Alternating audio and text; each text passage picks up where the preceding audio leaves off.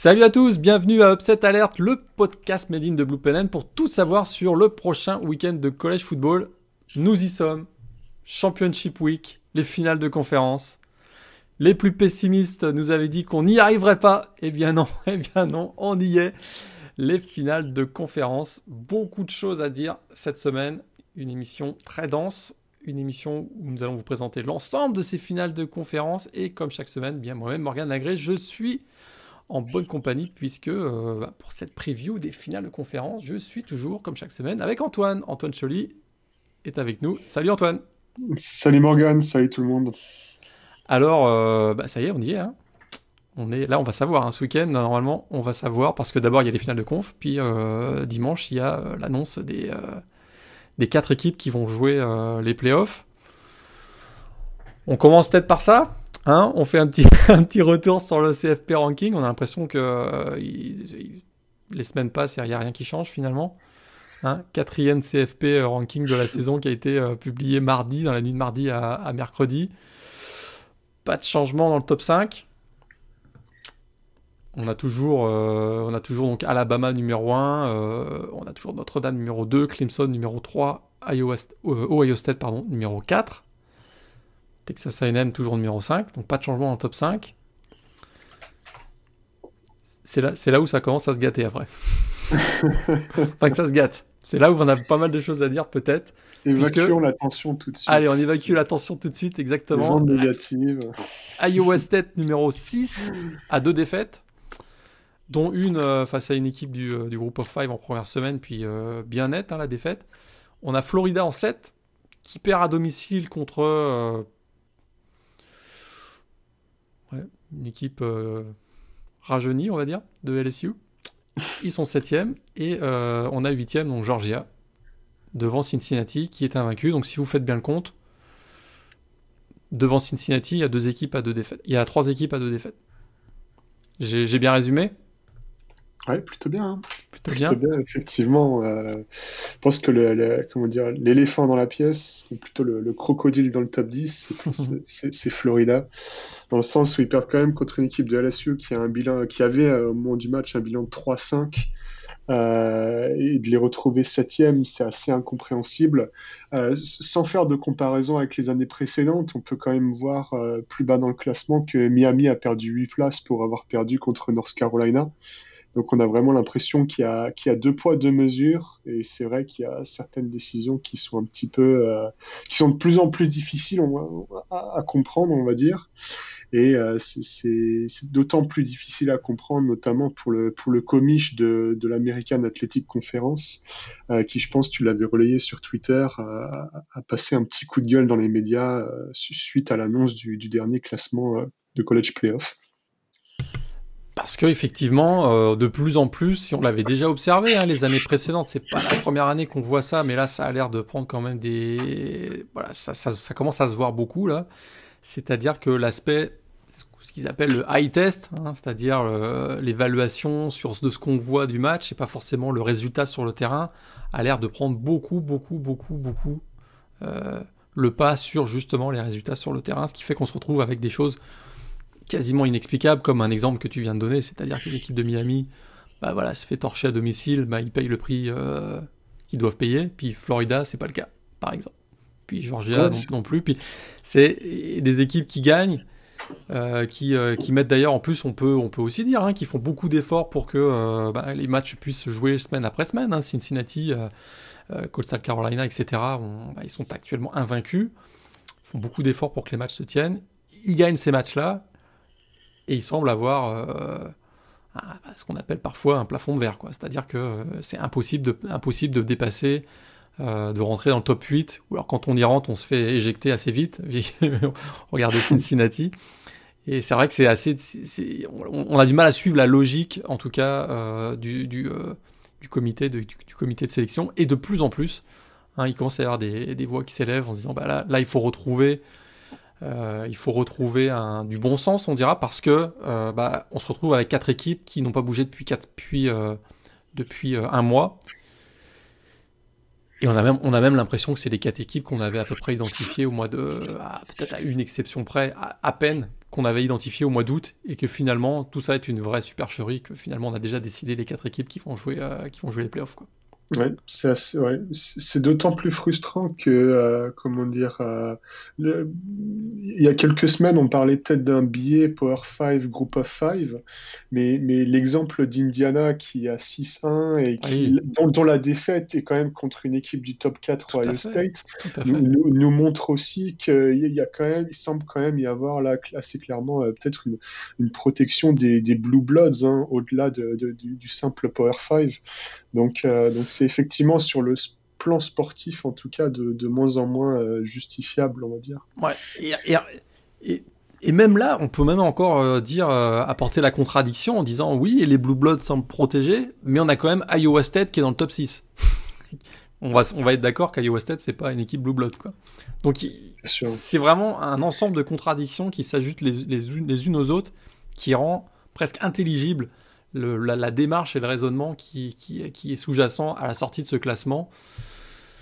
C'est sûr qu'on fait, beaucoup, euh, on parle beaucoup des places après le, top 4. Je pense que sur le top 4, il y a à peu près un consensus que ce sont les quatre meilleures équipes. Donc ça, au moins, il n'y a pas d'énormes erreurs. C'est-à-dire qu'on ne voit pas dans le top 4 actuellement des équipes qui mériteraient pas peut-être d'être dans le top 4. Je, m'avance un peu, mais c'est à peu près la, conclusion que je fais. On, peut parler de Ohio State, j'imagine, mais mais euh, mais voilà, c'est tout ce qu'il y a derrière, et tout ce qu'il y a derrière, c'est quand même très important parce que ben, le, classement du CFP, on, le rappelle, est utilisé pour déterminer les équipes qui vont participer au bowl majeur euh, qu'on va, voilà, qu'on va vivre autour du, premier de l'an. Un petit mot sur Ohio State. Ils sont à, ils sont à 5-0. On connaît, on va en parler d'ailleurs dans, dans la preview de la, du Big Ten Championship Game. Mm-hmm ils sont voilà, ils ont été en finale de conf parce que on a un peu changé les, aux dernières minutes les règlements dans la dans la Big Ten. Ils ont joué que 5 matchs alors que du côté de euh, Notre-Dame, on en a joué 10 si je me trompe pas ou Clemson aussi d'ailleurs. Quel est ton point de vue là-dessus? Est-ce que euh, est-ce qu'ils devraient payer un peu plus cher le fait qu'ils euh, aient joué moins de, moins de matchs? C'est difficile parce que qui mettre à la place quoi, c'est ça.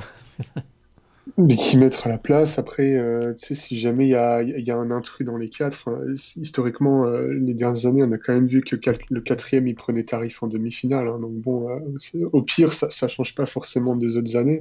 Après, ce qui est assez frustrant, c'est effectivement le, le manque d'uniformisation au niveau des règles et, le fait de se dire que, certes, effectivement, Ohio State a, a, une bonne équipe. On, on, on a eu l'impression, au cours de la saison, que dans des matchs contre Indiana, notamment, il y avait quand même la possibilité de faire vaciller cette équipe d'Ohio State.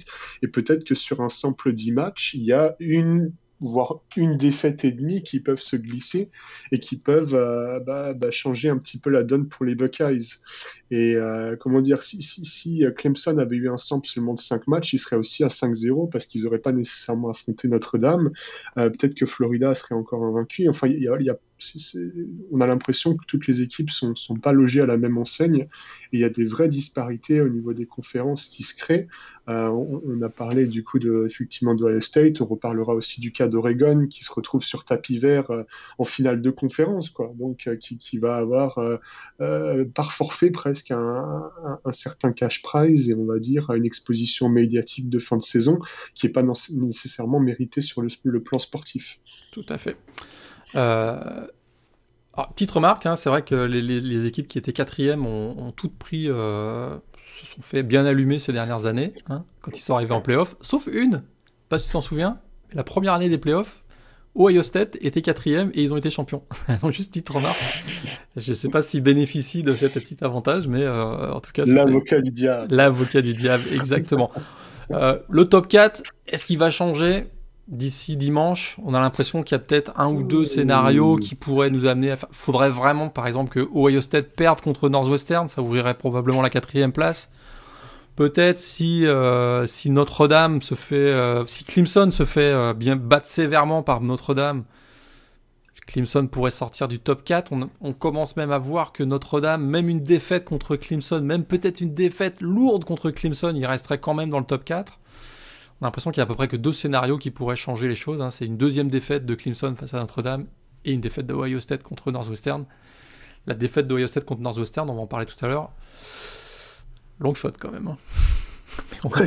long shot, effectivement. Mais, c'est vrai que c'est Clemson et Ohio State, effectivement, qui, je pense, sont, sont, sont le plus menacés. Après, la question, c'est toujours euh, si, Clemson saute, qui est-ce qui prend la place? Si Ohio State saute, qui prend la place? Euh, Iowa State euh, est à 8-2, mais à l'opportunité de battre une équipe d'Oklahoma qui est numéro 10. Texas AM serait une des dernières équipes avec une seule défaite là parmi les, les, le, le, groupe de poursuivants. Donc peut-être que euh, sur un malentendu, euh, Jimbo Fisher se retrouverait en playoff. Voilà. Après, euh, tu parlais de long shot, il y a, y a, une certaine équipe de, USC qui est toujours invaincue à la 13e place, qui bénéficie visiblement d'une bonne cote, on ne sait pas trop d'où, mais qui sort quand même d'une super victoire de, contre UCLA avec un beau comeback et une belle démonstration de, de talent dans le quatrième quart, dont on aura le temps de, reparler plus tard. Il faudrait quand même une grosse victoire contre Oregon hein, pour glisser dans le top 4, j'imagine. Cincinnati, euh, est-ce que, euh, est que le lobbying des derniers jours euh, pourrait avoir un, impact? Imaginons que Cincinnati gagne très très largement contre Tulsa sa finale d'AAC et que la quatrième place se libère, imaginons par, une défaite de Clemson ou de Ohio State. Est-ce que, est-ce que il faudrait qu'il soit vraiment très impressionnant parce que parce que ils ont quand même beaucoup d'équipes à dépasser. Ça, c'est ça, on, bah, verra. Après, on, verra, on verra effectivement. Après, si, si, si, pour me faire aussi un peu l'avocat du diable par rapport à Cincinnati, il y avait un argument que j'avais pas évoqué la semaine dernière. Euh, en, en pré-saison, on parlait quand même d'un Big Three en, en, American Athletic Conference avec UCF et Memphis, euh, qui ont fait des, des, saisons relativement moyennes. Et quand on fait le bilan de cette conférence, qu'on considérait presque comme euh, euh, aux portes du, du, Power 5 en termes de rapport de force, c'est une conférence dans laquelle il y a finalement Cincinnati et Tulsa, et derrière il y a sept équipes qui se tiennent entre des bilans de 3-5 et 5-3.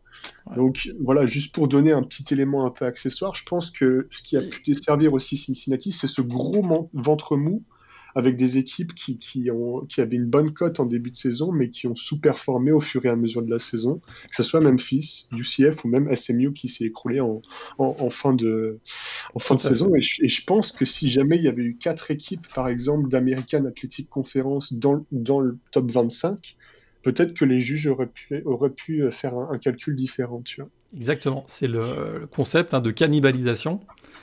Euh, et, d'ailleurs, la défaite de Florida à domicile contre LSU, ça n'a pas du tout arrangé les affaires de Texas A&M dans ce même principe de, de, cannibalisation, parce que du coup, la victoire de Texas A&M contre Florida, elle a peut-être un peu moins de prestige. C'est toujours, c'est toujours l'idée. On fera tout ça dimanche. Dimanche, on suivra ça avec euh, attention. Et puis, on fera, euh, on fera des previews, bien sûr, de ces playoffs hein, dans les prochaines émissions du podcast.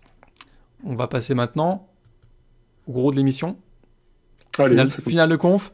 Alors on a choisi arbitrairement de prendre le Game of the Week, euh, bah, la revanche Notre-Dame-Clemson, mais ensuite on fera le tour d'horizon de toutes les finales de conférence. C'est parti.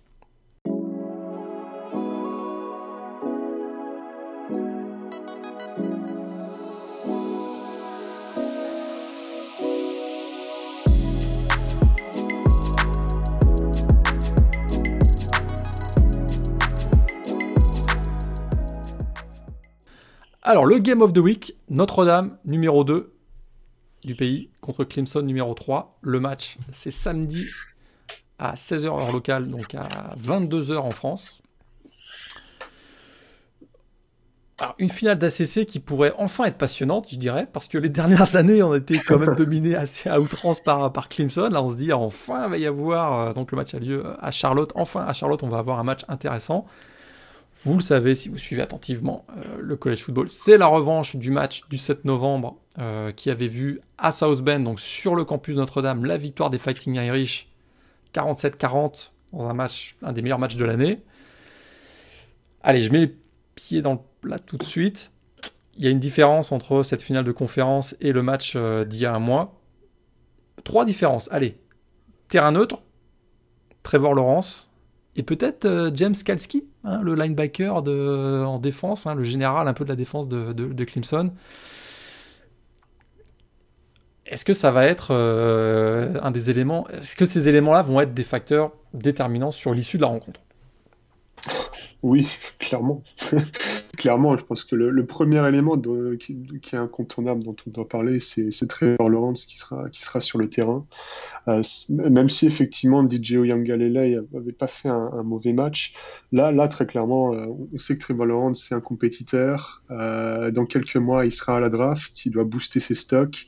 Ça faisait longtemps qu'il avait euh, entouré cette date euh, sur le calendrier. Je pense qu'en plus, il y a la volonté de, de, montrer son leadership et de montrer qu'on est capable de, de, prendre sa revanche et euh, par rapport à une défaite d'il y, a quelques semaines, d'autant plus que lui, en tant que, joueur covidisé à ce moment-là, je pense qu'il doit y avoir, il a dû y avoir beaucoup de frustration de ne pas avoir pu jouer ce match et d'y avoir assisté sur la sideline. Donc euh, je pense que très clairement, il sera remonté à bloc. Et euh, comment dire, ces deux dernières sorties, les, deux derniers matchs, enfin les, deux matchs qui ont eu lieu après l'affrontement contre contre euh, Notre-Dame, ont montré que Trevor Lawrence était bien revenu, qu'il n'y avait pas de problème au niveau santé et que physiquement, il était il était correct, quoi. Ouais. Alors, contre-argument, je dirais, euh, c'est que tu te souviens, DJ Wagalele avait fait un excellent match quand même hein, contre, contre Notre-Dame. Est-ce que Trevor Lawrence aurait pu faire mieux?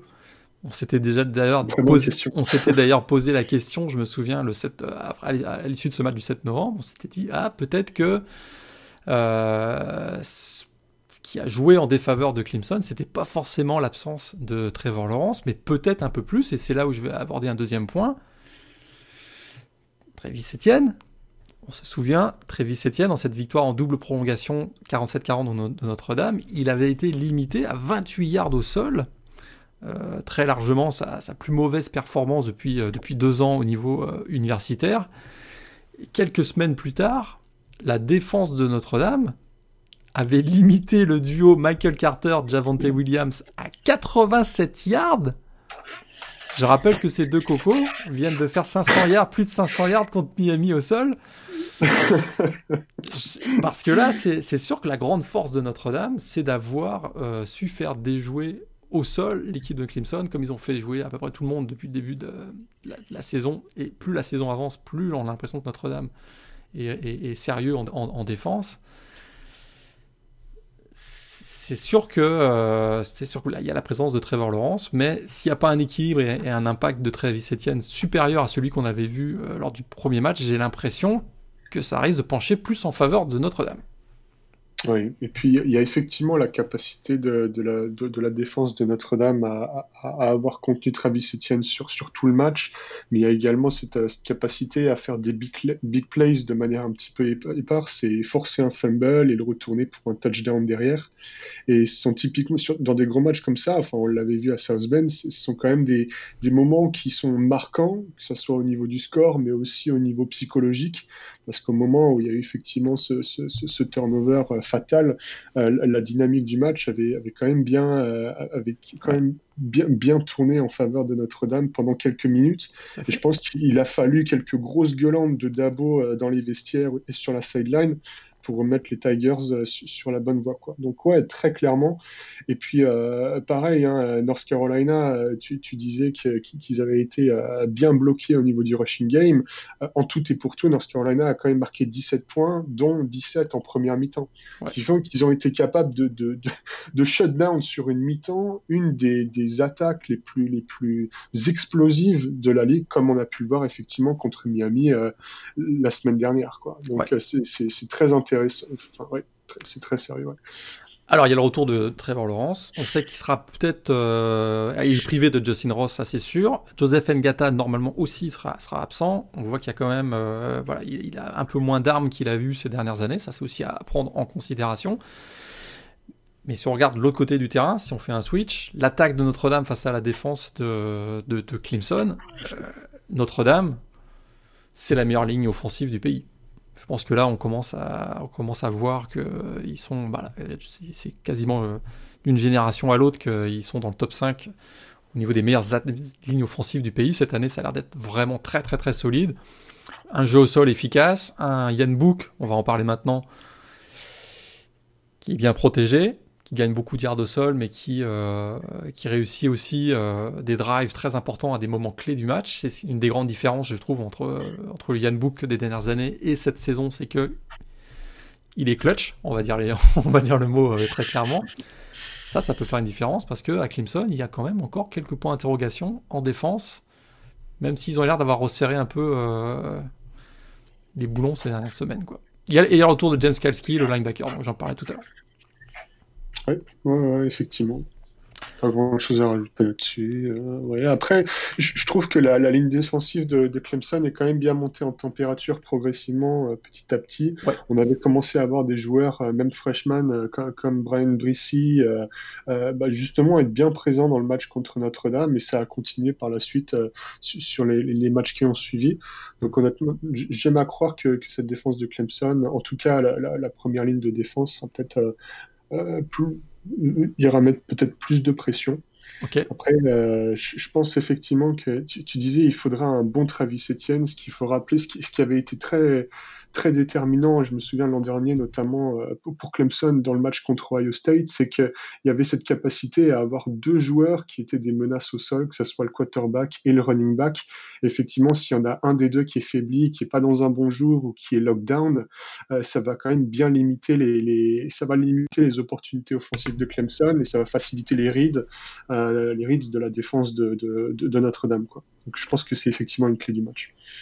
Est-ce qu'il y a un Factor X ou un joueur à surveiller qui pourrait être le Factor X dans ce match? Alors là, il y en a plein. Il y en a plein, hein ouais. Hmm. Moi, pour plusieurs raisons, je, je garderai un œil sur le Titan Michael Mayer de Notre-Dame. Oh, ok. ok. un peu, voilà, un peu. Euh, un joueur très polyvalent. C'est un freshman, mais qui a fait beaucoup, beaucoup de bonnes choses cette année. Et euh, je pense qu'il va y avoir un des éléments de la défense de Brent Venables, donc le coordinateur défensif de Clemson, ça va être évidemment de charger la boxe, mais d'aussi faire attention. On sait que Javon McKinley, le receveur euh, senior de Fighting Irish, est monté en puissance au cours de l'année. Il y a aussi Ben Skronek, etc. Et j'ai l'impression qu'il y a un joueur qui pourrait être peut-être un peu plus libre et qui est extrêmement rapide, polyvalent, euh, qui bloque très bien, mais qui est capable aussi d'être très actif sur le jeu de passe, on va dire. Et peut-être ça peut être un élément, voilà, un joueur un peu sorti, euh, sorti du cadre qui pourrait, qui pourrait faire basculer, qui pourrait faire basculer le match. Mmh. Ouais, je suis assez d'accord. Après, effectivement, tu, le disais, c'est un freshman.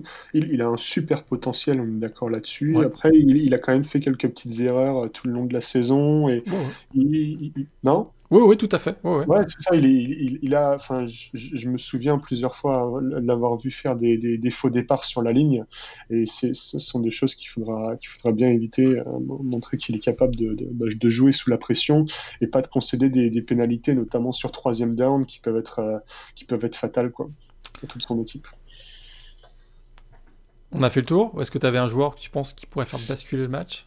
Non, écoute, je suis assez d'accord. Euh, moi, j'aime bien aussi, euh, tu, parlais de, de, Ben, de Ben Skoronek. Je pense clairement que c'est pas le leading receiver de, de- des Fighting Irish, hein, c'est Javon Kinley, tu l'as dit. Mais pour autant, Ben Skoronek, c'est une très bonne option sur troisième down. C'est un joueur qui est très sûr avec ses mains.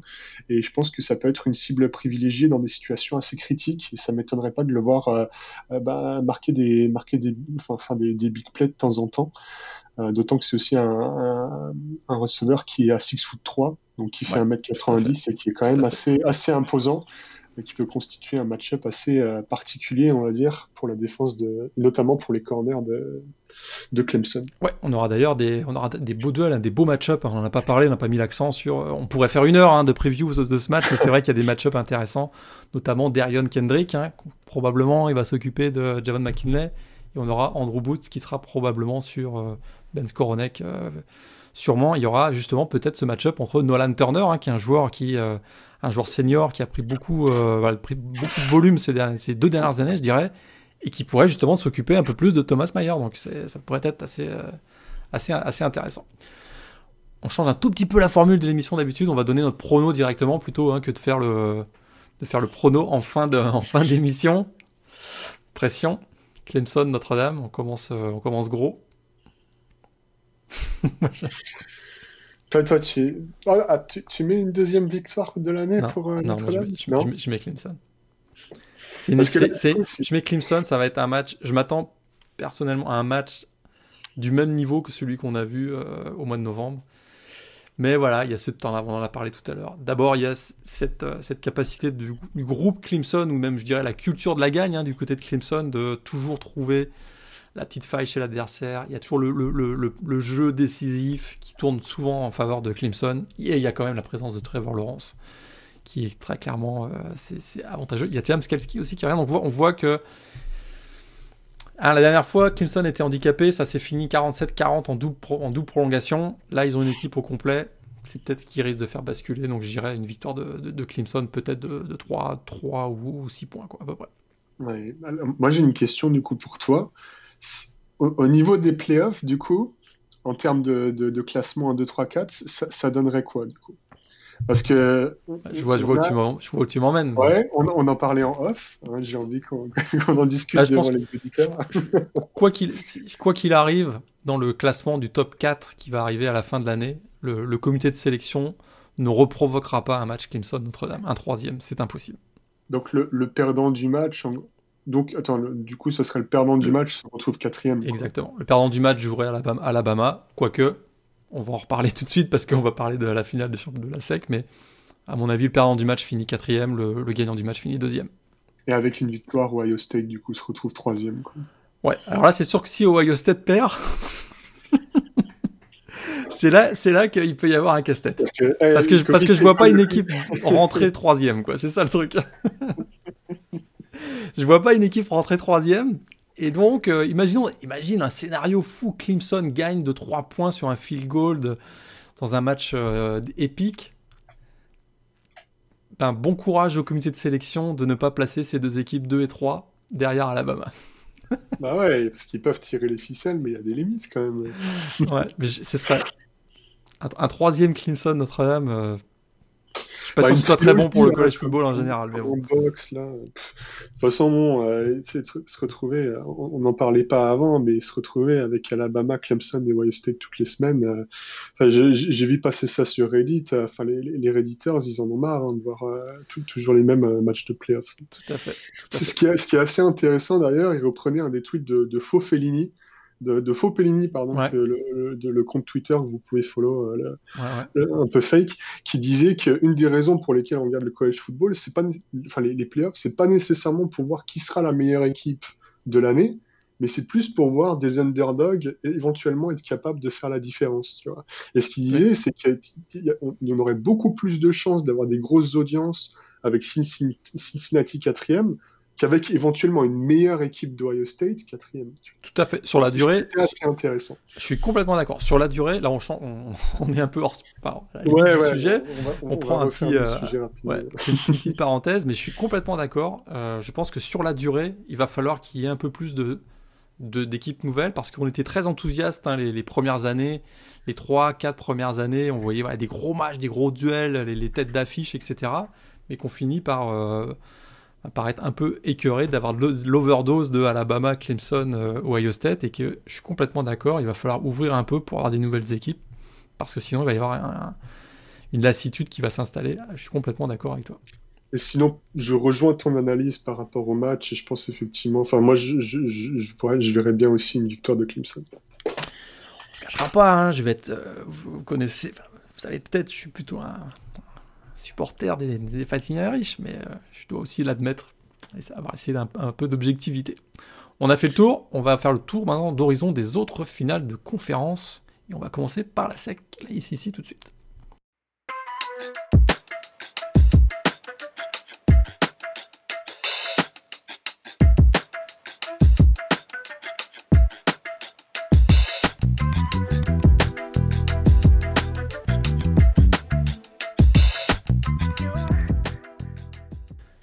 Alors, l'ACC, Alabama, Florida.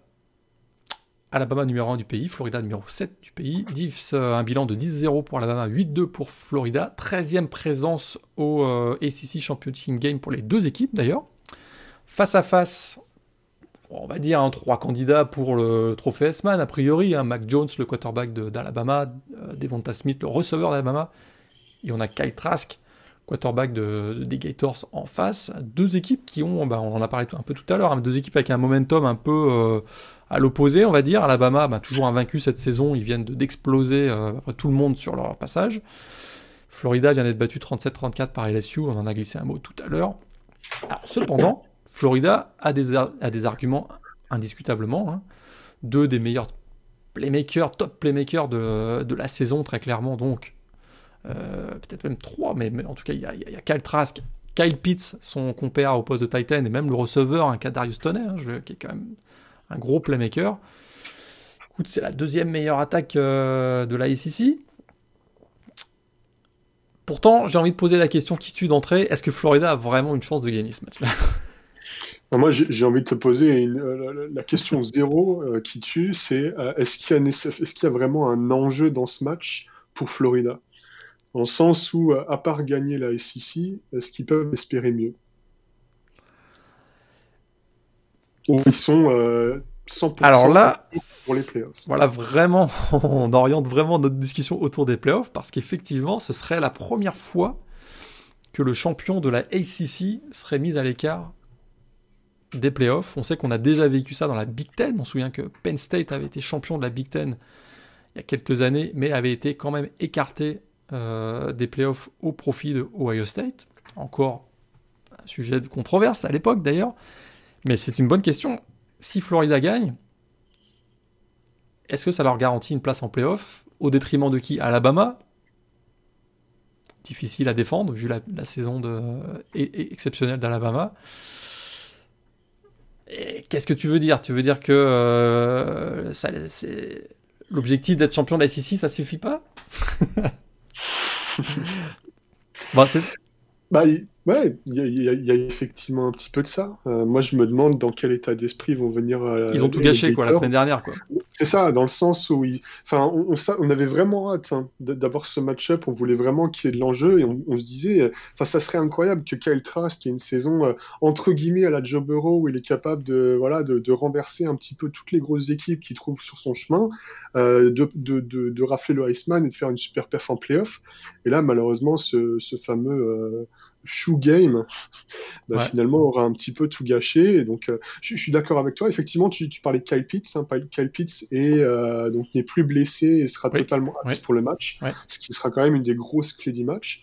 Euh, je suis quasi sûr que les, Gators vont quand même rebondir et que Kyle Trask bah, ne relancera pas deux interceptions comme c'était le cas la semaine dernière. maintenant, pour autant.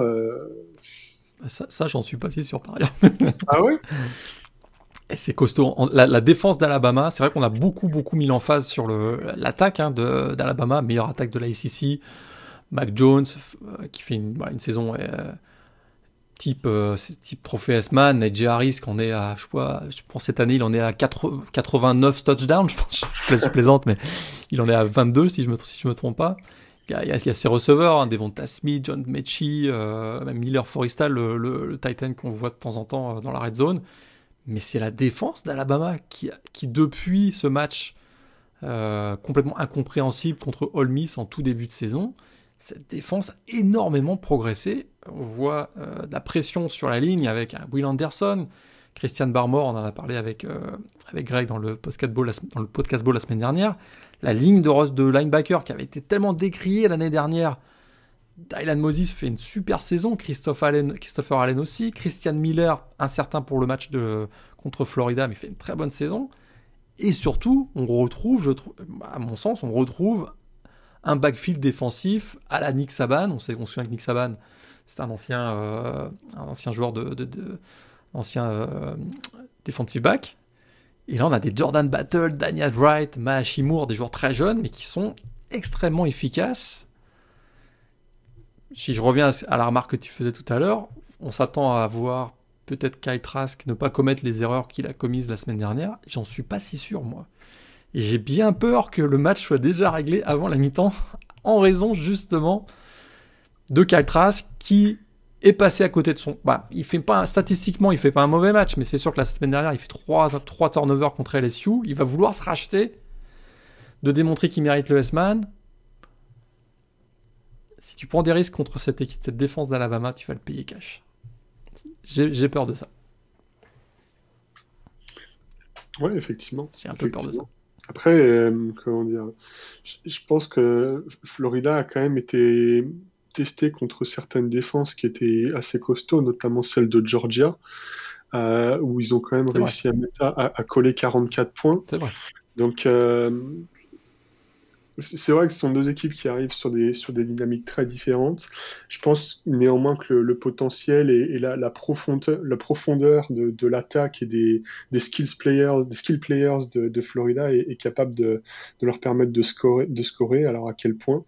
Euh, effectivement, ça va être intéressant. Après, ce qui est assez frustrant, c'est de se dire que, euh, mine de rien, Alabama, sur les dernières semaines, ils n'ont pas nécessairement eu des, des super oppositions. Tout à fait. Ils ont joué une équipe d'LSU qui est cette année moyenne. Ils ont joué Arkansas, quand Arkansas sorti les tongs et était totalement en vacances. Euh, ils ont joué contre une équipe de Kentucky qui a fait un bon début de saison, mais qui s'est craché à la fin et qui n'a pas tenu la distance. Donc, euh, je pense que ça va aussi être un match assez intéressant dans l'optique des playoffs, de nouveau, euh, pour voir ce que cette ce que cette défense vaut effectivement vraiment. Je pense qu'il y a plus de doute sur l'attaque d'Alabama qu'on a vu tout le long de la saison. moi, je demande encore à voir ce test là pour euh, Battle et compagnie, là, pour, me dire, OK, bah, effectivement, ils peuvent aller au bout et ils sont, ils sont legit, comme on dit. Un match-up à surveiller, peut-être, certains match-up. Là, on, change, on regarde la défense de Florida. Kair, Elam et Marco Wilson, qui étaient tellement décriés la semaine dernière, ils vont peut-être vouloir se racheter. Là, ils vont devoir s'occuper de Devonta Smith et John Mechie. Il va falloir qu'ils fassent leur. tu penses qu'il va jouer Marco Wilson Je pense qu'il va jouer, tout à fait. Oh ouais. Bah, il y a Sean Davis qui peut encore en vie, surtout? Mais oui, mais oui. C'est un gamin, il a 20 ans, on va quand même pas mettre sous le... jeter sous le bus un gamin de 20 ans, il a fait une connerie, c'est évident. Ah, c'est pas à moi qu'il faut le dire, hein. c'est aux centaines de milliers de fans de Gators. Hein. Ah, non, non, non, il va, il va jouer, c'est sûr. C'est un, un, joueur qui a quand même du talent et c'est pas, bien sûr, c'est pas une fraude, c'est pas une fraude ce joueur. C'est sûr qu'il a un caractère. Bah, ça a été préjudiciable, mais oui, oui, il va jouer, je pense. Il va s'occuper de John Mechie a priori. Euh, si ces deux-là font, euh, Kair Elam et Marco Wilson font leur meilleur match de l'année, ils vont d'ailleurs devoir le faire.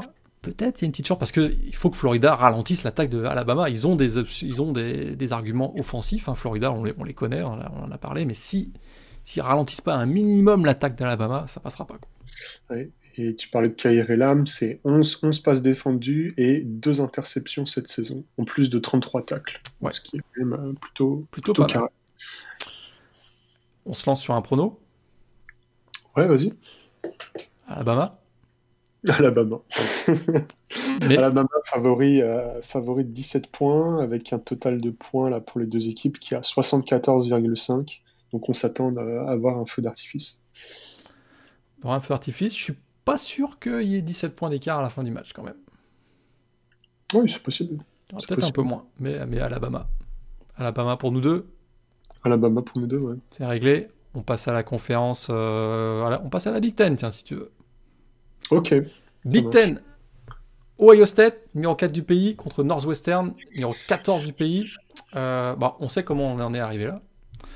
On rappelle, hein, Ohio State ne devait normalement pas jouer la finale de la Big Ten, puisque le règlement c'était qu'il fallait avoir joué au moins 6 matchs au cours de la saison. Ohio State n'en a joué que 5 en raison de la Covid a changé un peu, on a adapté le règlement, on va dire, pour, permettre à Ohio State euh, d'aller en finale. Si on prend un peu de recul, bah, c'est sûr que personnellement, sur le concept, j'aime pas trop changer les règlements en cours de saison. Mais si on prend un peu de recul, c'est pas incontestable que Ohio State ayant battu Indiana, ça aurait été quand même. Voilà, je trouve qu'ils ont, ils ont pas démérité non plus d'arriver en finale. On peut dire ce qu'on veut de la, de, à quoi a ressemblé la, la, saison dans la Big Ten, mais Ohio State, Northwestern, ça semble être les deux meilleures équipes de la Big Ten. Je sais pas ce que tu en penses, mais. Oui, ouais, effectivement, il faut prendre un peu de recul quand on regarde. Et en plus, quand on regarde les, matchs qui ont été annulés euh, des Buckeyes, on a quand même Maryland et Illinois, pour lesquels on a du mal à, se dire que les Buckeyes auraient perdu. Et puis peut-être le match de Michigan qui est toujours un peu piège, même si bon, euh, voilà, cette année, euh, je pense qu'on n'aurait pas non plus sur l'issue. Ils étaient favoris de 30 points, on rappelle, euh, contre, contre, Michigan. Mais bon, euh, Florida était largement favori aussi contre, contre LSU. Ils ont perdu. Donc, bon, en tout cas, deux programmes, hein, Ohio State et Northwestern, que tout semble opposer. Ohio State, ben, grande, grande fac public, hein, avec une base de fans super importante, une attaque flamboyante menée par plein de prospects NFL. Northwestern, c'est pas la même chose. Petite fac privée, un peu élitiste, hein, dirigée par un, ancien linebacker besogneux qui aime gagner les matchs, euh, surtout quand ça tourne moche. Hein, on va dire, on va dire les choses comme ça.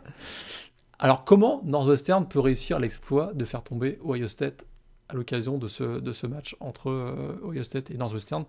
Match qui aura lieu d'ailleurs samedi à 18h euh, en française. Comment, comment ils peuvent s'en sortir? Écoute, moi je pense qu'on a vu beaucoup de clés dans le match entre Ohio State et Indiana. Indiana s'est révélé euh, au fur et à mesure de la saison être une très bonne défense, doublée d'une superbe attaque avec deux receveurs et un quarterback qui se connaissent super bien et qui sont flamboyants. Euh, Northwestern, on le sait, a cette très bonne défense, que ce soit la ligne défensive, euh, le, trio de linebackers ou le defensive backs qui sont capables de faire des big plays et, de mettre en difficulté des, équipes comme, comme Iowa ou Wisconsin, qui sont quand même de, de, de bonnes équipes. le, le la grosse inconnue pour moi, c'est l'attaque de Northwestern, très clairement, qui n'a pas cliqué. Euh, qui, est une des raisons pour lesquelles bah, Northwestern se, traîne une défaite, une défaite contre Michigan State, euh, alors qu'ils auraient pu être invaincus et peut-être un peu mieux classés dans, les rankings. Et pour le coup, euh, j'ai du mal à me dire que Peyton Ramsey et compagnie vont, avoir une illumination, une apparition divine et, et, ils vont en planter 40 contre les Buckeyes. Quoi. Voilà. T'as tout dit. Je pense que là, on va avoir, euh, va y avoir des match-ups intéressants entre euh, Greg Newsom, euh, Cam Ruiz, les cornerbacks du côté de Northwestern, même Brandon Joseph, hein, qui a été une des révélations au poste de safety du côté des Wildcats. Ces trois-là vont devoir absolument ralentir. Hein. Garrett Wilson, Chris O'Leary et, compagnie. Sans ça, on a vu que oui, en mettant un peu de pression sur Justin Fields, le quarterback vedette d'Ohio State, on peut peut-être avoir une chance, mais ils ont quand même marqué 35 points, si je me souviens, contre Indiana. Est-ce que Northwestern peut marquer 35 points contre la défense des Buckeyes Ouais, c'est ça, effectivement, je, suis totalement d'accord. Ce, qui est frustrant, c'est que Northwestern a un profil assez particulier dans le sens où ils font partie pour moi des, rares équipes qui, ont une défense qui excelle et qui, qui, qui, qui, outplay quasiment euh, leur, euh, leur, euh, leur offense. Et de se dire d'avoir la capacité peut-être de mettre la pression sur un, sur un candidat Heisman comme Justin Fields, comme Indiana l'a fait pour forcer des turnovers et des interceptions, mais derrière de ne pas être capable de faire confiance au running back et, et, à l'attaque, c'est vraiment dommage. Voilà, c'est vraiment dommage et je pense que Northwestern effectivement en est là grâce effectivement à son mindset euh, voilà, enfin, jeu dans les tranchées, un petit peu, tu parlais de, de jeux euh, dégueux, de matchs qui, qui tournent un petit peu, euh, qui, qui, tournent un peu mal. Ça leur a permis de gagner des matchs, on va pas se mentir. Le match de Wisconsin a été gagné comme ça et ce sont des victoires qui comptent et qui sont super importants.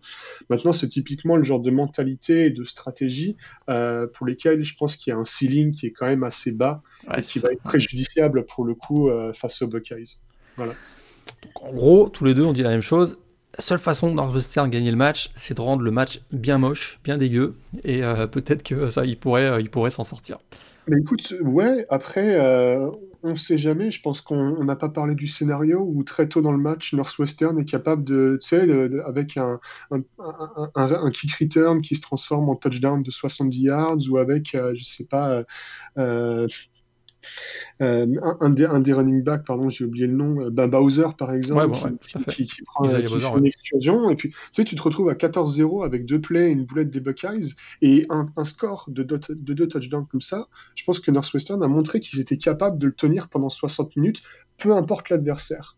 Et ça, c'est peut-être une de leurs chances, c'est de, de très tôt sur, un, un, gros premier quart et ensuite de laisser effectivement la, défense faire le reste, et puis derrière l'attaque bah, brûler le plus de cloques possible, et, voilà. Écoute, euh, je pense que tu as un scénario idéal pour Northwestern. Est-ce que ça va arriver? On se, on se jette à l'eau, les pronos? Écoute, non. on essaye, on essaye pourtant, hein, mais euh, non, je pense pas. Non, je pense pas non plus. Après, trop talent, quoi. Il y, a beaucoup de. Je pense dans les finales, il y a quand même pas mal de match-ups qui sont défavorables et déséquilibrés. Euh, mais pour autant, je pense, j'aime à croire qu'on aura quand même une ou deux surprises. Donc, il euh, faut quand même qu'on reste un petit peu, euh, un, petit, un, petit, peu ouvert d'esprit, tu vois. Les matchs, le match qui arrive, là, il y a peut-être des surprises. ok, tous les deux pour, pour Ohio State, on est d'accord. la Big 12. Yes. Ah, Big 12, là, il y a plein de choses à dire. Iowa State, donc, contre Oklahoma. la revanche, hein, donc, puisque ces deux équipes se sont déjà rencontrées. Ohio State avait gagné 37 à 30, j'allais dire 60, 37 à 30 en début de saison. Deux équipes désormais à deux défaites.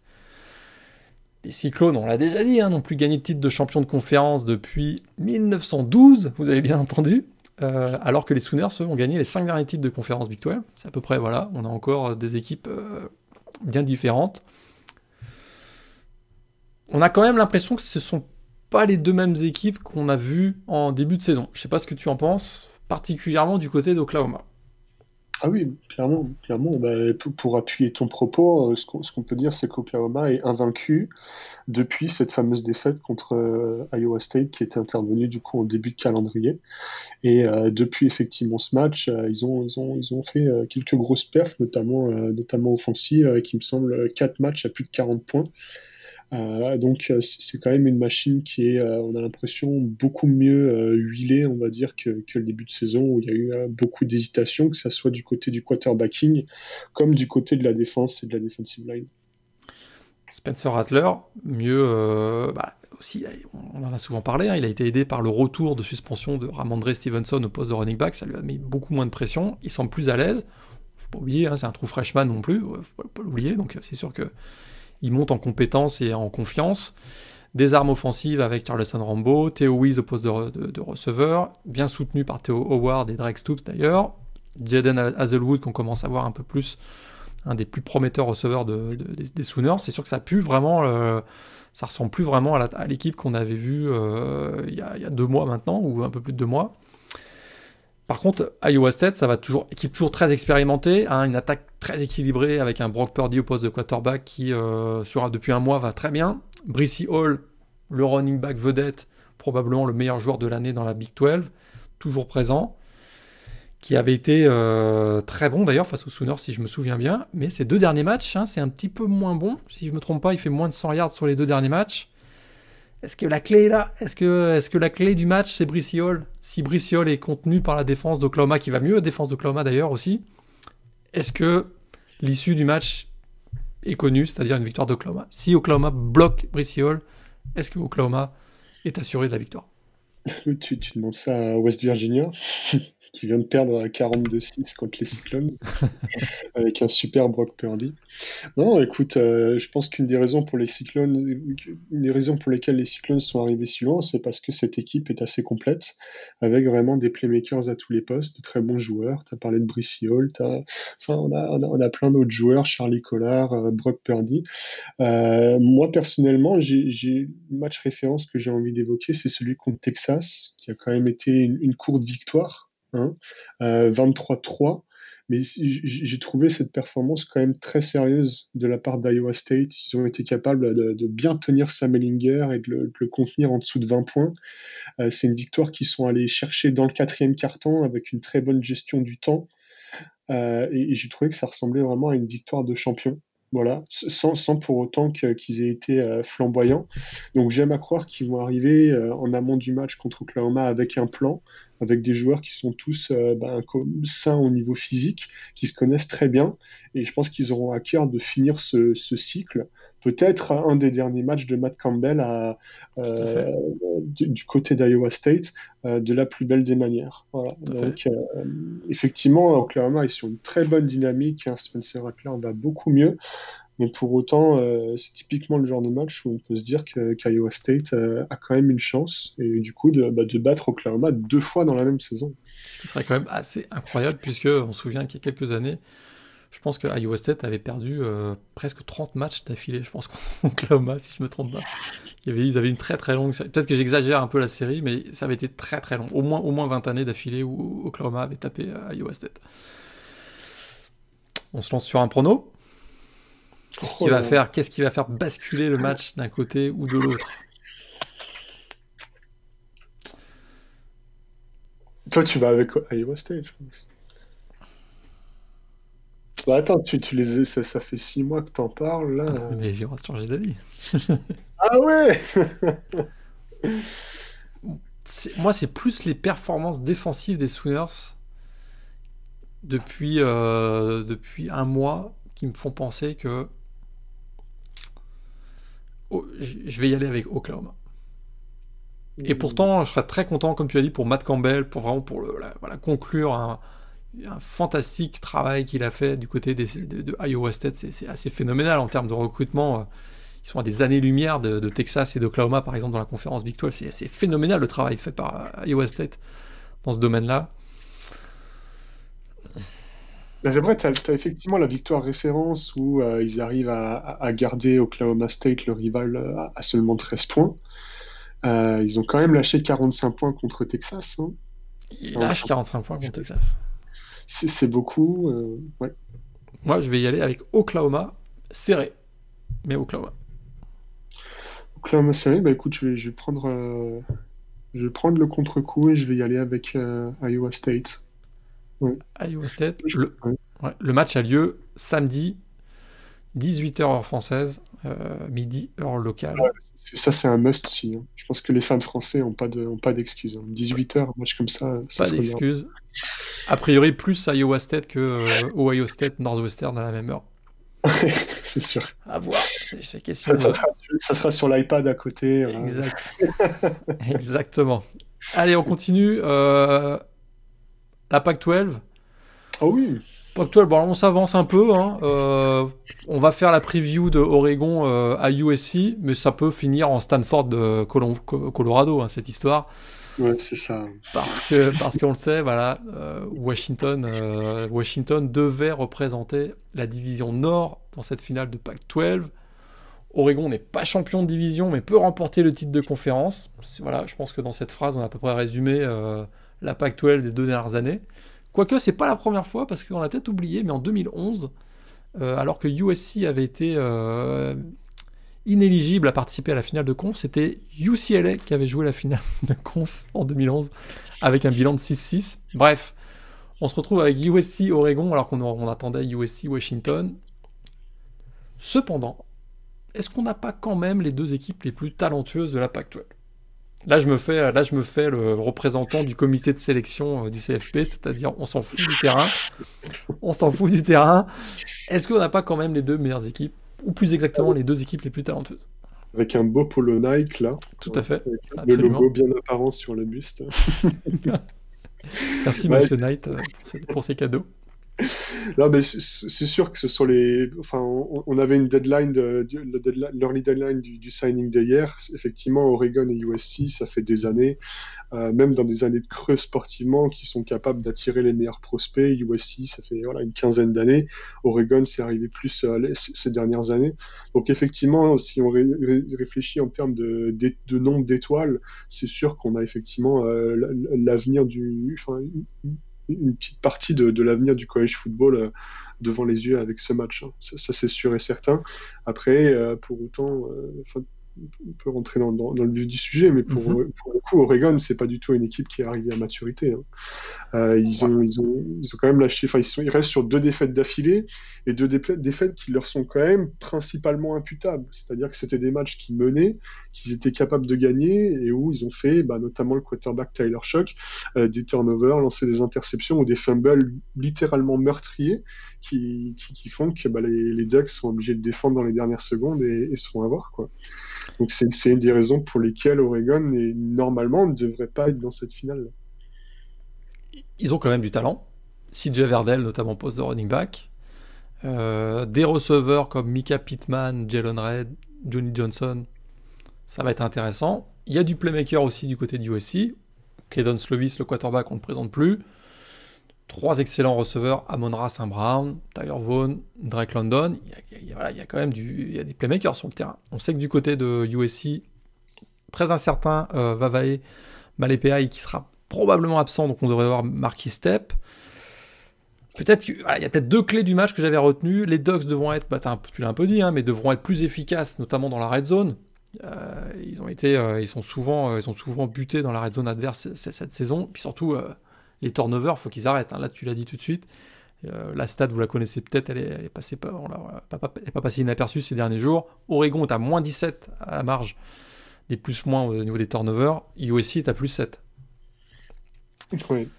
Ça, c'est un, voilà, ça, c'est ça peut être un problème. Quoi. Gros problème pour Oregon si, euh, si, euh, s'ils protègent pas le ballon. Ça peut tourner assez vite en faveur de, USC. Cependant, USC n'a pas démontré non plus qu'ils avaient une grande maîtrise des matchs, hein, parce que 3 de leurs 5 victoires, on se souvient, c'est des comebacks dans le quatrième quart-temps. C'est ça, ça. Après, si, on, parle d'un de ces comebacks, et notamment le plus récent, euh, une, des raisons pour, une des raisons pour lesquelles ils ont, ils, ont garé, enfin, ils, ont fait, euh, ils ont chase, on va dire, UCLA euh, tout le match, c'est parce que UCLA a, a mis énormément d'impact et a joué à un rythme vraiment, vraiment effréné. Quoi. Et c'est une des clés du match. Il faudra que l'attaque d'Oregon martèle, martèle vraiment cette défense de USC et mette, euh, pour, mettre sous pression Kedon Slovis, Saint Brown et compagnie. Euh, parce que sinon, effectivement, euh, peut-être que USC jouera, dans un fauteuil, euh, comme c'était arrivé, il me semble, il y a deux semaines, où il se retrouve à la mi-temps avec euh, une très confortable avance. Contre qui c'était exactement? Bah, C'était Washington State, non? Oui, tout à fait. Washington State. Oui, c'est ça, Vous étiez à 35-6 à la mi-temps. Donc, euh, c'est une des grosses clés du match. Et ça va être d'autant plus compliqué que la défense d'Oregon n'est pas encore vrai, pas encore du tout au niveau. Tu le disais, il y a beaucoup de talent. Pour autant, il y a pas mal de freshmen et de sophomores euh, qui jouent, euh, Justin Flowey et compagnie. donc, Justin Flowey est, blessé, je pense. Hein. En plus, mais Noah Sewell, il sera de retour. Puis c'est vrai que même Kevin Thibodeau, sa deuxième saison seulement. Puis là, c'est une saison en plus tronquée. Donc, oui. Mais tout, tout, ça pour dire que clairement, Kellen Slovis joue, sur un très bon rythme. Hein. Il, fait partie d'un des, enfin, je trouve, un des, plus beaux quarterbacks, euh, des quarterbacks les plus agréables à regarder au niveau du passing game. Euh, donc entraîné notamment euh, coach des quarterbacks qui est Graham Harrell, donc un des disciples du, de l'attaque Red, donc qui est vraiment un super fit en termes de coaching. Et donc ça se voit. Voilà, très clairement. Et j'ai du mal à voir comment cette jeune défense d'Oregon sera capable de stopper euh, ben, un Slovis qui est euh, sur son rythme de croisière, en fait. On se lance dans un prono. Moi, je vais USC pour toi? Ouais, c'est USC. USC pour toi. Euh, je me dis que, étant donné ce qu'on voit dans. étant donné la saison de la PAC-12, qui est à peu près du Pac-12 After Dark H24 euh, euh, tous les jours, ça me surprendrait pas qu'Oregon l'emporte. Littéralement. Mais j'aime ce que je vois de Caden Slovis depuis, euh, depuis trois matchs, on va dire. On retrouve le Caden Slovis qu'on avait vu l'année dernière, qui avait été extraordinaire la fin de saison. Je vais, je, vais, y aller avec USC. Je vais y aller avec USC essentiellement pour, pour Caden Slovis, mais J'assume mon prono, mais je serais absolument pas surpris de voir Oregon l'emporter. parce que, parce que cette euh, Pac-12 est complètement irrationnelle. Quoi. Après, franchement, t'imagines si, si, si Oregon se qualifie en finale grâce à un forfait de, de Washington pour ensuite gagner. C'est génial. ouais, effectivement, euh, effectivement c'est un objectif. Euh, ça, serait terrible pour les valeurs du sport. Ce serait terrible pour les valeurs du sport. Ça rejoint ce qu'on disait sur Ohio State, sur le, comité de sélection du playoff. Enfin, c'est plein de choses. Je pense même pour un sportif, tu vois, même pour un joueur de USC, de se retrouver contre une équipe, d'être à 5-0, d'avoir fait des matchs, enfin, de, s'être donné à 100%, et de se retrouver, de mériter sa place et de se retrouver contre une équipe qui ne mérite pas. C'est terrible. C'est terrible. Tout à fait d'accord comment, Tu motives, comment tu motives un athlète dans ces cas? Ce qui, pour certains, est déjà assez difficile.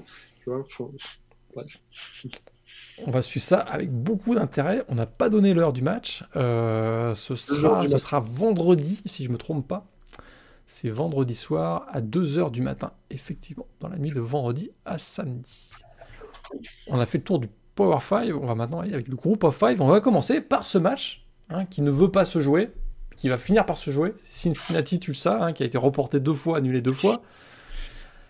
Alors là, gros enjeu, on en a parlé tout à l'heure quand on a fait un petit tour d'horizon du CFP ranking. Gros enjeu pour Cincinnati.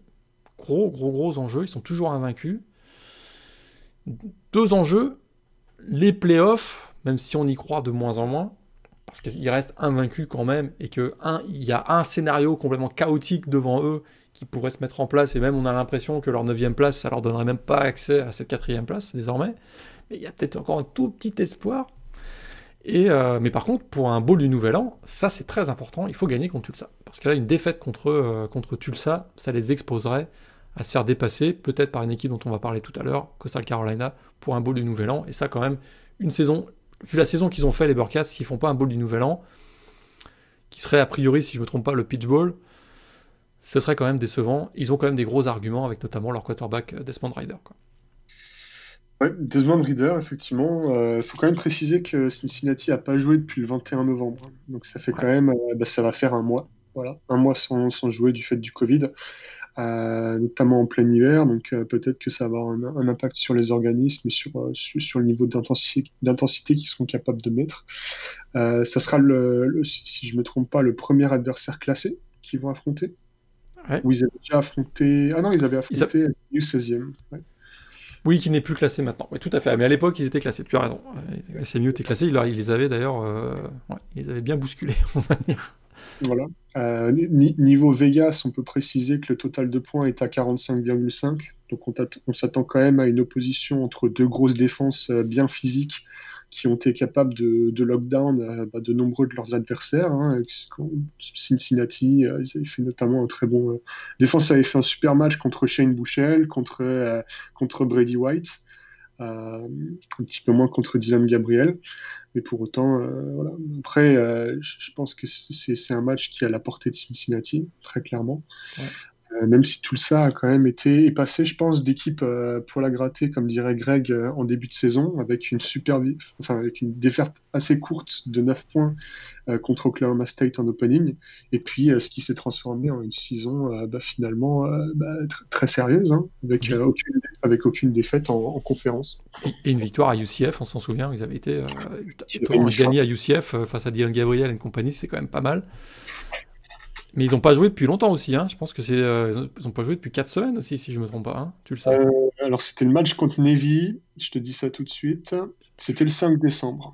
Avais le 5 ah, décembre. ah oui, oui, oui, oui, oui, oui, oui, tout à fait. Oui, tout à fait. Ils ont joué un match en 4 semaines. Tout à fait. Tout à fait. Ils ont joué. Euh, mais auparavant, ils avaient eu 3 semaines effectivement d'arrêt. Les deux meilleures défenses de la conf. Est-ce que ça veut dire forcément un, un, un score assez bas?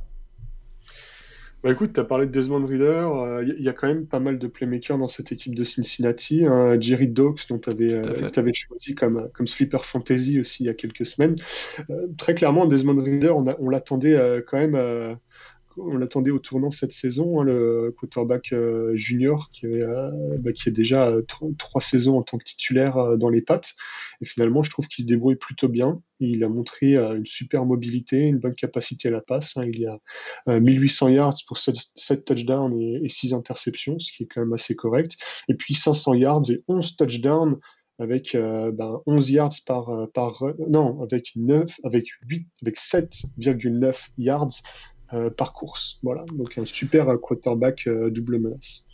Quarterback double menace qui va trouver sur son chemin un certain Zaven Collins, a priori, le linebacker, euh, voilà, un des joyaux hein, au poste de linebacker de, au niveau NCS cette année et de la draft probablement en 2021. Ça, ça va être un, duel, un match-up intéressant. Zaven Collins, vraiment un, un, joueur linebacker qui crée beaucoup de turnover notamment très précieux, gros, euh, gros plaqueur. J'attends de voir effectivement. Dû au profil de Desmond Reader, le quarterback de Cincinnati, il risque de beaucoup courir. Il va trouver son, sur, son chemin Zaven, Collins. Un duel peut-être qui sera clé dans cette euh, rencontre. Alors, on se lance au point prono. Cincinnati, tu le sais? Première défaite de Cincinnati cette saison? Non, écoute, euh, victoire de Cincinnati pour moi. Cincinnati également pour moi. Je pense que ça peut, ça peut tourner assez vite en faveur de Cincinnati.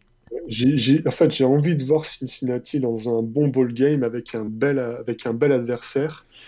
Et tout, simplement, en fait, moi j'ai vraiment envie de voir le ball game de Cincinnati. J'espère qu'il y aura un super adversaire et j'espère qu'ils battront ce super adversaire pour qu'on ait un petit peu de matière pour dire que le comité a, déconné. Quoi. Et en plus, le comité déconne parce que si on reprend, et on fait encore une petite parenthèse, mais si on reprend les dernières années, le représentant du groupe of five dans un bowl majeur de fin de saison, il gagne très souvent. C'est même la preuve sur le terrain que les équipes du groupe of five sont, sont tout à fait l'équivalent des, meilleures équipes euh, du Power 5. Donc ça, c'est aussi à prendre en considération. Finale de conférence, euh, bah, allons-y avec la Sunbelt. Ah, ça c'est Louisiana Lafayette contre euh, Coastal Carolina. Donc deux équipes classées incroyable, hein, la Sunbelt. Costa Carolina numéro 12, Louisiana Lafayette 19. le plus grand match de l'histoire de la conférence, hein, certains le disent.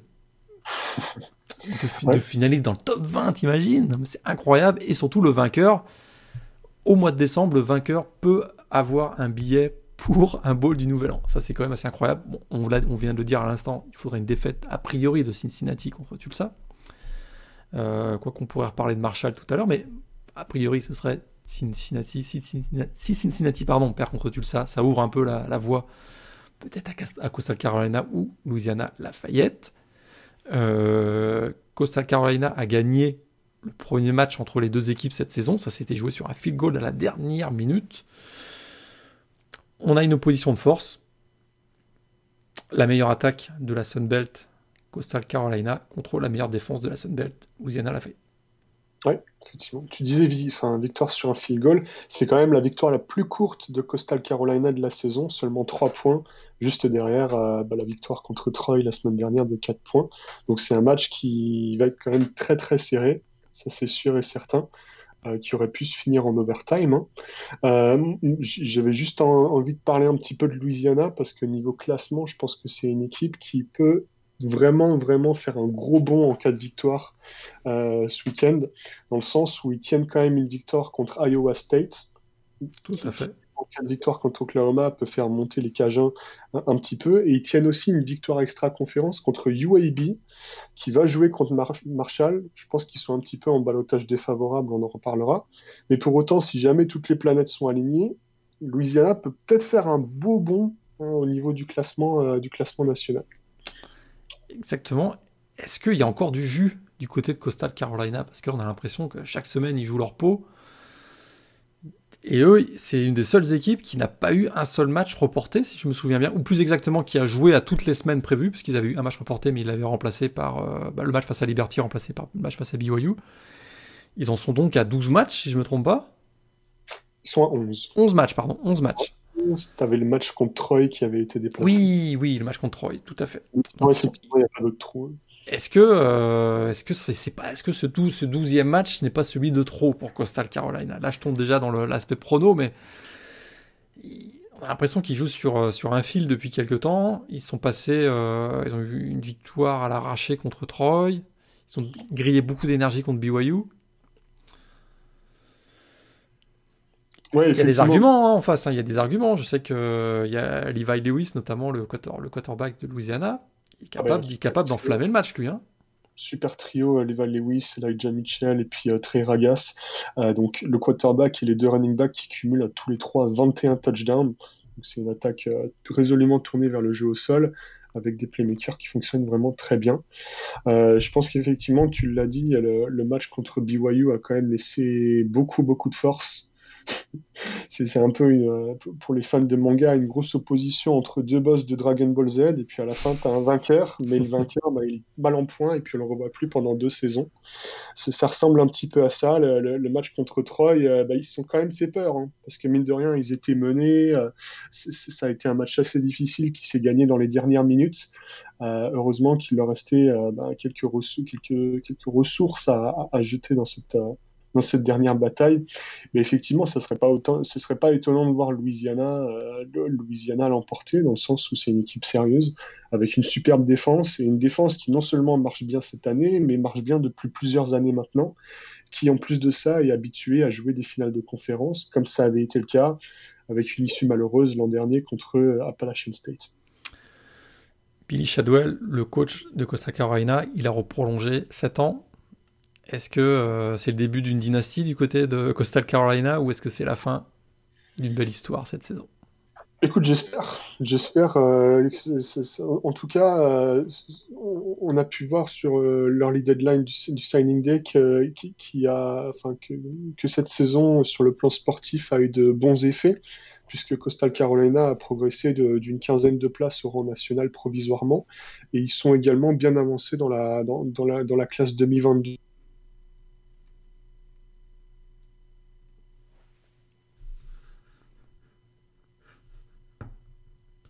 de, Jamie Chadwell a, clairement pour objectif de, bah voilà, de, créer de la continuité et de faire en sorte que euh, bah, on, coupe pas la tête à ce programme et de faire en sorte que bah, ce, coach soit capable d'attirer des nouvelles recrues et de, de, prolonger quand même le plaisir, on va dire. Après, pour autant, ouais, vas-y. pour autant Enfin, Coastal Carolina va quand même perdre pas mal de seniors, mine de rien, à la fin de la saison, notamment du, du côté défensif avec quelques linemen qui vont partir, peut-être quelques surprises hein, du côté de la draft, on ne sait pas, mais ils vont quand même garder des joueurs comme Grayson McCall euh, qui vont permettre bah, de, revenir l'année prochaine avec, euh, avec des bases et avec un état d'esprit qui sera normalement euh, pas trop inchangé. Mais c'est très important de finir la saison sur une bonne note parce qu'une défaite ils ont quand même surmonté énormément d'obstacles. Hein. C'était, euh, c'était vraiment une saison de type euh, travaux d'Hercule pour le coup, et ce serait dommage De, finir, euh, de finir la saison comme ça. Prono, moi je vais rester avec Coastal Carolina, mais j'ai bien peur que ce soit le match de trop. Mais je reste fidèle, à...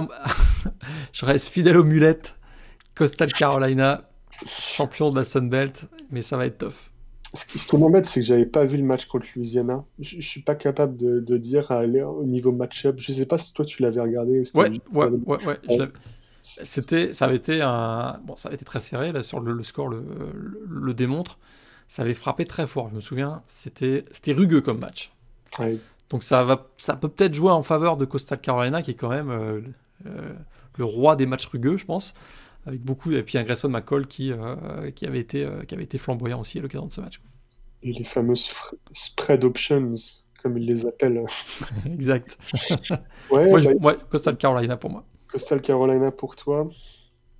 Ouais, écoute, euh, j'ai je suis, un, je suis un peu perplexe sur la, la performance de Louisiana par rapport à Appalachian State. Ça a été un match euh, très serré, mais pour autant, ça aurait quand même pu basculer en, en faveur des Mountaineers. Je pense que Coastal Carolina est peut-être un demi-ton au-dessus. Écoute, j'ai parlé des, des travaux d'Hercule. De mémoire, il y en avait 12. Coastal Carolina est à 11 victoires. Et voilà. Il y a peut-être un truc. Il y a peut-être un truc. Donc, écoute, voilà, pour l'histoire, on va y aller. Tout à fait. De toute façon, je pense que voilà, c'est des histoires dont, on raffole tellement que là, il faut qu'on y aille avec Coastal Carolina. Allez, on va les encourager. Le match euh, a lieu samedi à 21h30. Un ratable. Un ratable. Juste Ils sont juste en face de Notre-Dame Clemson. Franchement. Euh, le choix est vite fait quand même. Le choix est vite fait, faut arrêter de déconner quoi. Donc euh, Costa Carolina contre euh, Louisiana à 21h30. On va peut-être aller un peu plus vite sur les trois derniers matchs, euh, trois dernières finales de conférence, même s'il y a des choses intéressantes à dire. Mountain West, San Jose State, classé 24e contre Boise State.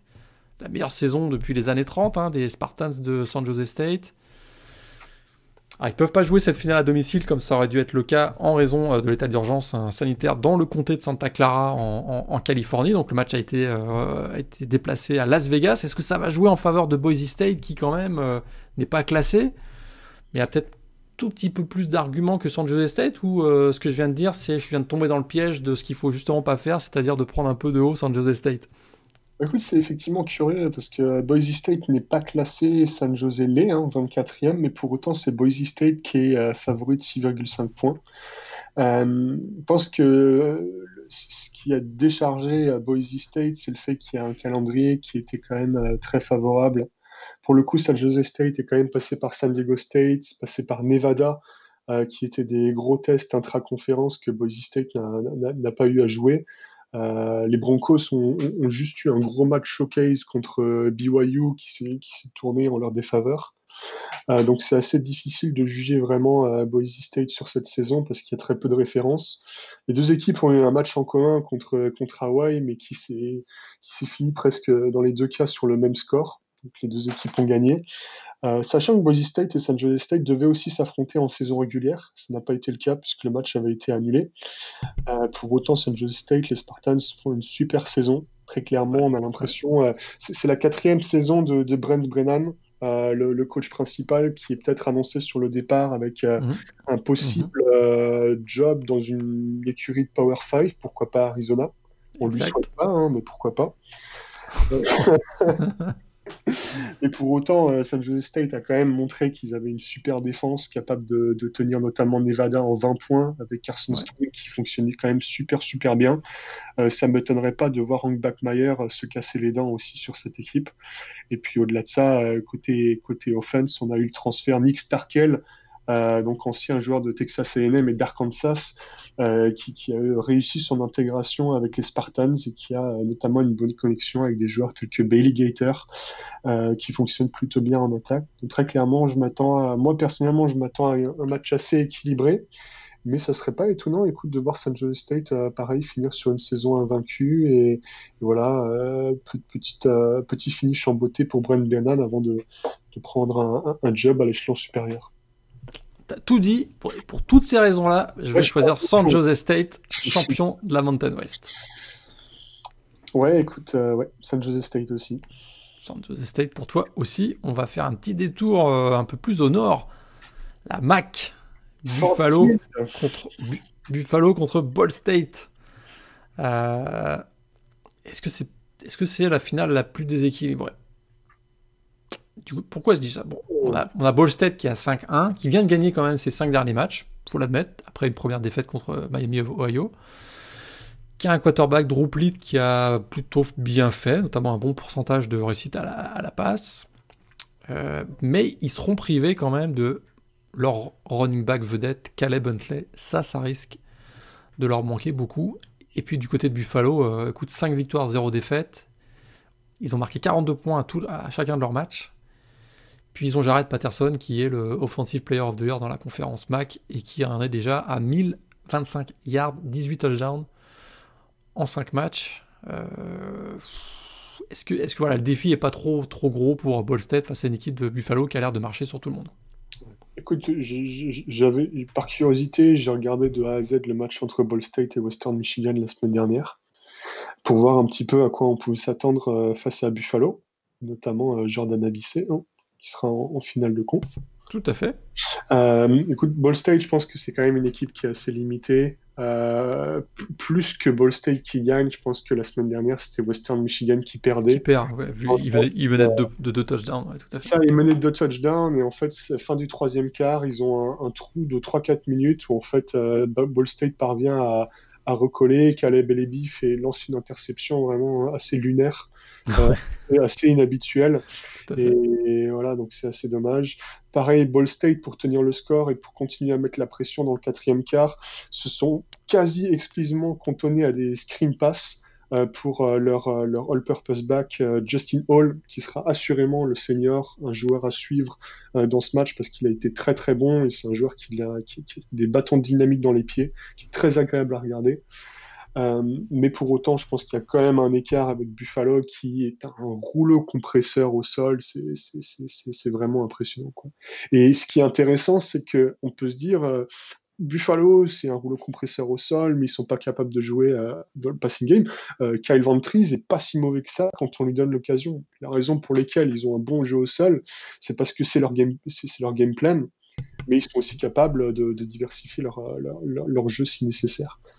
Kyle Ventries et Antonio Nunn, hein, ça a été une bonne connexion euh, pendant la saison. Donc effectivement, on a beaucoup mis l'accent sur Jared Patterson, mais ce n'est pas uniquement Jared Patterson, même si c'est vrai, il prend beaucoup de place évidemment avec euh, l'excellence de son jeu au sol. Buffalo pour tous les deux. Buffalo pour tous les deux.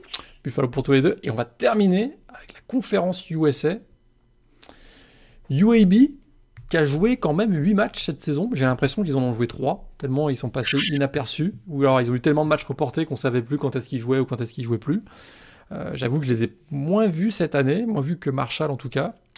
Euh, alors le vainqueur remportera son deuxième titre de champion de conférence USA. Marshall avait gagné en 2014, UAB en 2018. Marshall est présent et peut dire un gros merci à Florida Atlantic euh, qui a perdu la semaine dernière 45-31 contre Southern Miss. On s'en souvient, on a fait le podcast en même temps que le match, tu te souviens? Donc, Le dernier podcast, en tout cas, bah, ouais, Marshall peut dire un grand merci à Florida Atlantic parce que la dernière fois qu'on a vu Marshall et euh, Grant Wells, pas très beau. 5 interceptions contre Rice. Ceci dit, c'était peut-être voilà euh, une aberration parce qu'ils ont quand même fait une bonne saison, notamment Brandon Knox, euh, le running back qui, est le, qui est classé numéro 1, je pense, au terme de, de yards gagnés au sol de la conférence. Marshall à 7-1, UAB 5-3. Un seul match en 6 semaines pour UAB. Hein. Oui, ouais, effectivement. Ouais, je pense que clairement, le match contre Rice, de Rice, c'était un petit peu un outlier. Hein. Du, côté Grand Wells, qui a quand même fait une super saison, qui, clairement nous a, fait aimer cette, euh, cette, équipe de Marshall, qui a eu des belles victoires, notamment contre Appalachian State, et qui a tenu son rang de leader bah, jusqu'à ce match euh, particulier euh, qui s'est fini sur un score de 20-0. Et puis à côté, tu le disais, une équipe de UAB. ce qu'il faut préciser, c'est que avant son match la semaine, sa victoire la semaine dernière contre Rice, UAB n'était pas éligible pour une finale de conf, hein, parce qu'ils n'avaient pas, pas, assez de matchs empilés à niveau conf, et ils sont sauvés sur le fil, et ils sont d'autant plus sauvés que ce match contre Rice était quand même mal engagé, et ils, ont, ils sont quand même allés chercher cette victoire. Donc euh, clairement, UAB, c'est pas le UAB d'il y a deux ans, on va pas se mentir. Euh, Marshall présente quand même des bonnes garanties avec des bons joueurs. Tu parlais de, de, Brendan Knox, on parlait de Grantwell. Donc euh, il y, a, y, a, je pense, peu de raisons de douter de, douter de, de, de Marshall. Marshall. Un duel, un, à distance intéressant quand même entre deux joueurs qui seront des sleepers, on va dire, pour la draft NFL 2021. C'est Brandon Knox, le running back de Marshall, et Spencer Brown, le running back euh, senior de UAB. Ça peut être intéressant à, regarder. Je te rejoins. Il me semble que Marshall est en bonne position pour l'emporter. Ce serait aussi un, voilà, une belle victoire pour, euh, pour cette équipe qui, euh, qui, malheureusement cette année vit le cinquantenaire de, la tragédie de 1970 où on se souvient que l'avion transportant l'ensemble de l'équipe Marshall s'était écrasé. Donc euh, ça peut être voilà, un petit clin d'œil pour ce type de, de Marshall de conférence. Moi j'y vais avec Marshall pour ce match. Après écoute, pour rééquilibrer un petit peu le débat, j'ai quand même envie de préciser que deux des trois défaites de UAB sont intervenues contre Miami à l'extérieur et contre Louisiana Lafayette, qui sont deux équipes classées Tout à fait. très très. Et il y a effectivement cette troisième défaite contre Louisiana Tech, mais seulement trois points qu'on peut aussi considérer peut-être comme un, comme un outlier. Donc, pas nécessairement s'endormir et, sleep sur uh, sleep en UAB. Voilà. Mais pour autant, je pense qu'on va quand même aller euh, avec Marshall tous les deux. Avec Marshall tous les deux on a fait le tour, je pense, sur les finales de conférence à suivre ce week-end. On n'a pas dit euh, ce match entre UAB et Marshall, c'est samedi, euh, dans la nuit de samedi à dimanche à 1h euh, du matin, 19h l'heure locale, 1h du matin. Et San Jose Boise State, ça terminera votre, votre soirée ou ça débutera votre matinée. Le, match est à. Ah non, c'est à, à 22h15, pardon. J'allais dire à 4h du matin. C'est à 22h15, je suis surpris. Oui, c'est à 4h, oui, tout à fait, c'est à 22h15, absolument, San Jose State contre Boise State. Alors, y a, on va peut-être passer rapidement, mais il y a d'autres matchs hein, ce week-end. Il n'y a pas uniquement les finales de, conférence, ça joue, euh, ça joue des matchs de rattrapage ou ce qu'ils ont appelé le Championship, euh, Championship Week. Donc ça joue dans la SEC, il y aura notamment Texas A&M à Tennessee, il y aura Ole Miss à LSU, intéressant, voir de la, si ça tient la route. Hein, le, Mac Johnson euh, du côté le quarterback de LSU. Il y aura Missouri à Mississippi State. Euh, je liste un peu les matchs hein, qu'on va retrouver ce week-end en, parallèle des finales de conf. On aura vendredi soir Nebraska à Rutgers. Le lendemain, il y aura le rivalry game entre Minnesota et Wisconsin. Illinois en déplacement à Penn State. Michigan State en déplacement à Maryland. le match Michigan à Iowa a été annulé. Euh, le rivalry game aussi entre Purdue et Indiana euh, annulé. On a également dans la Pac-12 des matchs euh, qui vont se jouer. Enfin, on ne le sait pas s'ils vont se jouer, mais on aura Washington State à Utah, Stanford à UCLA, Arizona State à Oregon State. Et je pense qu'on a fait le tour des matchs. J'en ai un que j'ai oublié. bah, bien sûr, il y en a un que j'ai oublié, évidemment. Le commandant in chief, Profi, Army contre Air Force. effectivement, le match a lieu à 21h samedi. Army qui a battu Navy. Euh, ça va, tu t'es pas endormi pendant le match euh Avec le brouillard. Euh, moi j'ai adoré, je suis un grand fan de la triple, la triple option. Mais donc oui, Army Air Force, le vainqueur gagne le Commander in Chief Trophy. J'ai découvert que mon prono, vu que j'avais dit Army au hasard, est passé. Voilà, donc j'étais quand même assez content. T'es content Bravo. Je pense qu'on a fait le tour pour cette présentation des finales de conférence. On a vraiment hâte on va se dire à la semaine, à la semaine prochaine. On ne sait pas encore tout à fait sous quelle forme ça va avoir lieu parce que bah, il y a plus de, il y, aura plus de matchs à présenter, bien les ball games, etc. On va en parler. En tout cas, on fera le, le, bilan, le débrief lors du podcast ball lundi prochain. Si je me trompe pas, on sera une petite équipe élargie pour ce podcast ball? Ah oui, c'est vrai. Ça devrait peut-être euh, être le cas. Euh, à suivre, vous verrez peut-être une petite surprise samedi, euh, lundi prochain. Et puis, bah, je pense qu'on a fait le tour, Antoine. On se dit à la semaine prochaine. Ouais, bon week-end à tous. Amusez-vous bien sur les matchs. Hein. Championship Week, ça va être génial. Et on se dit à la semaine prochaine. À la semaine prochaine. Bon match à tous.